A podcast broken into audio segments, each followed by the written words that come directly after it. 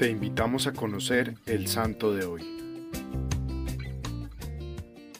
Hoy conoceremos la historia de María Eugenia Smet. Nació en Lila, Francia, en marzo de 1825.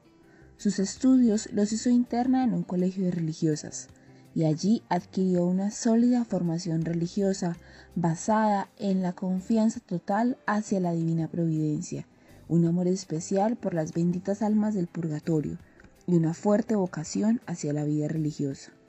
Al volver a su casa después de terminar sus estudios de bachillerato, se propuso ayudar en lo posible a los pobres.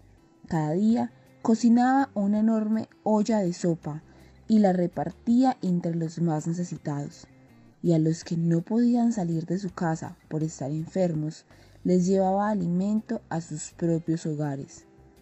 Llevó esta labor por siete años hasta que asistió a un retiro predicado por un misionero y salió llena de entusiasmo por las misiones.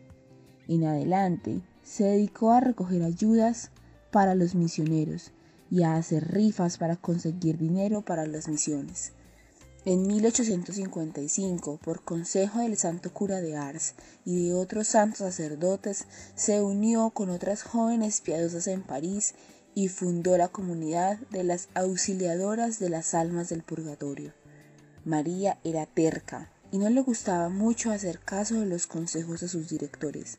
Por ello, los capellanes de su comunidad no duraban sino un poco tiempo y la comunidad no lograba progresar pero Dios le concedió el remedio que necesitaba. Le envió un sabio padre jesuita que con diplomacia, pero con energía, fue logrando que la hermana María le hiciera caso y siguiera sus consejos. El padre jesuita les redactó las reglas o constituciones de la nueva comunidad, las cuales fueron adoptadas y aceptadas en 1859, y en aquel mismo año 28 señoritas ante el arzobispo de París juraron cumplir las reglas de la nueva congregación. La fundadora se llamó en adelante Madre María de la Providencia. Fundó casas de su comunidad en varios sitios de Francia y envió a sus religiosas como misioneras a China.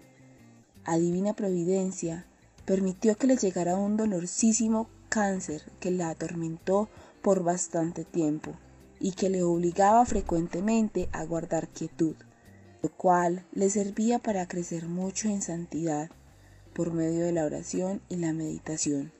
En 1871, devorada por el cáncer, murió santamente, y su rostro, que poco antes de la muerte estaba crispado por los terribles dolores, recobró al morir una muy agradable presencia.